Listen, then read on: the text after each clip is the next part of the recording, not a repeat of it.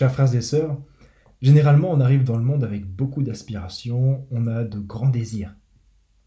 C'est ce qu'on peut observer dans les discussions d'enfants quand ils parlent de leur avenir. Un jour je serai comme Thomas Pesquet, je serai astronaute, un jour je serai, etc. etc. Mais un jour vient la première déception, puis la deuxième, et en fait c'est une succession de déceptions. On est déçu du monde, de la société, de sa famille, de son couple, de soi-même. C'est la dure réalité qu'on se prend en pleine face. Quand on remonte à la racine, on se rend compte que ces déceptions sont causées par le péché. Vous savez, une vieille blessure originelle qu'on porte tous et qui altère souvent notre libre arbitre.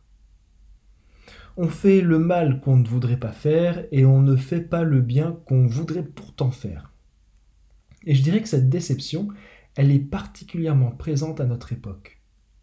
Il y a une espèce de morosité ambiance due entre autres à l'ère post-Covid aux récessions économiques et aux conflits dans le monde. Toute cette ambiance triste et anxiogène a tendance à nous atteindre jusque dans la spiritualité en affaiblissant notre espérance.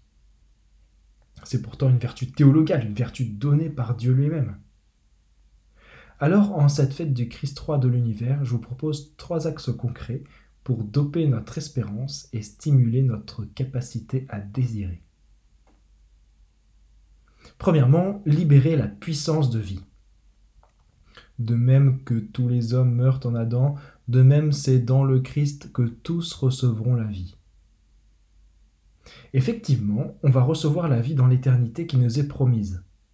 Mais en attendant, on peut déjà commencer à la recevoir maintenant. Dans l'Évangile, j'ai été marqué par ce verset.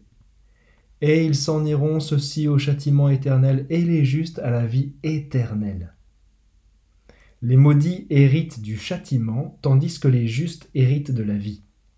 Notre existence est éternelle, mais il n'y a qu'un seul choix, celui de la vie. Est-ce que j'embrasse pleinement la vie qui m'est offerte? Et ça commence dès maintenant dans le don de soi. Les maudits n'ont pas vu le Christ autour d'eux puisqu'ils sont restés centrés sur eux-mêmes.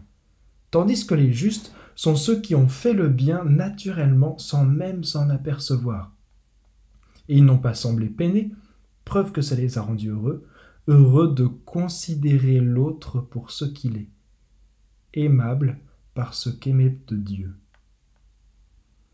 La vie, on la reçoit par l'effusion de l'Esprit Saint dans le baptême et on libère toute sa puissance par le don de soi à l'image du Christ sur la croix. Libérer la puissance de vie. Deuxièmement, établir le règne social du Christ. C'est l'objet de l'encyclique Quas Primas de Pie XI. En résumé, il dit qu'il faut que le Christ règne dans toute la société. Mais on est d'accord que c'est une vaste tâche. Alors la meilleure manière de changer toute la société, c'est de commencer tout petit, par soi-même. Et pour changer soi-même, il n'y a pas le choix, il faut être saint. Et pour être saint, il faut d'abord changer de perspective. La sainteté n'est pas réservée à une élite, puisqu'on est déjà saint quand on est baptisé. On est des saints qui parfois commettent des péchés. C'est la vision de Saint Paul. La grâce précède le péché. Donc la sainteté est l'objectif de tout chrétien. Elle se déploie pour chacun dans sa vocation propre. Et pour vous ici, en cette session Priscille et Aquila, elle se déploie dans le sacrement de mariage. Votre vocation est d'établir la royauté du Christ dans votre couple et dans votre famille, qui est la plus petite cellule de base de la société. Par cet effort de sainteté individuelle, conjugale, familiale, le règne du Christ advient donc progressivement et naturellement dans notre monde. C'est magnifique, non? Libérer la puissance de vie, établir le règne social du Christ. Troisièmement, préparer le jugement dernier. Cette question des fins dernières n'est pas toujours très claire. L'Église, dans son enseignement, distingue deux jugements, individuel et dernier. Le jugement individuel, c'est celui qui est immédiat à la fin de notre vie. L'âme est séparée du corps et elle entre dans quelque chose qui n'est pas encore pleinement achevé. Je cite le catéchisme. Chaque homme reçoit dans son âme immortelle sa rétribution éternelle dès sa mort en un jugement particulier qui réfère sa vie au Christ, soit à travers une purification, soit pour entrer immédiatement dans la béatitude du ciel, soit pour se damner immédiatement pour toujours. Et puis il y a le jugement dernier qui adviendra juste après la résurrection des morts lors du retour glorieux du Christ. C'est un jugement en chair et en os quand on sera tous rassemblés.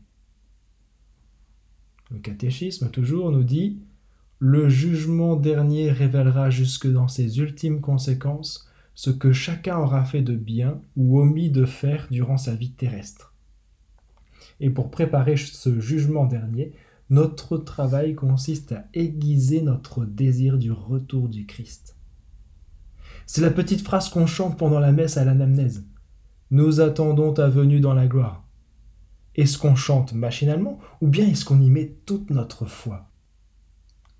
Libérer la puissance de vie, établir le règne social du Christ, préparer le jugement dernier. Conclusion. La fête du Christ roi de l'univers est une fête qui célèbre la vie la vie présente et la vie éternelle. Avant d'être une question de jugement ou de rétribution, c'est une question d'abondance de vie, de puissance de vitalité dans nos existences. Pour le dire autrement, le problème n'est pas de creuser un puits pour trouver l'eau vive, mais de détruire les barrages qu'on se fabrique tout seul pour libérer les fleuves de grâce que Dieu répand. En cette fête du Christ roi, il est important de remettre Jésus au centre pour qu'il vienne régner dans tout notre être.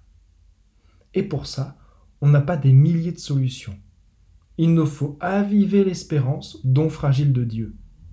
Parce que sans elle, notre foi est morte et notre charité inexistante. Et puis on a aussi le levier du désir. C'est une manière d'espérer intensément ce qu'on trouve bon et parmi les désirs les plus nobles qu'on puisse travailler, il y a celui qui est notre bien le plus précieux, la vie éternelle. Amen.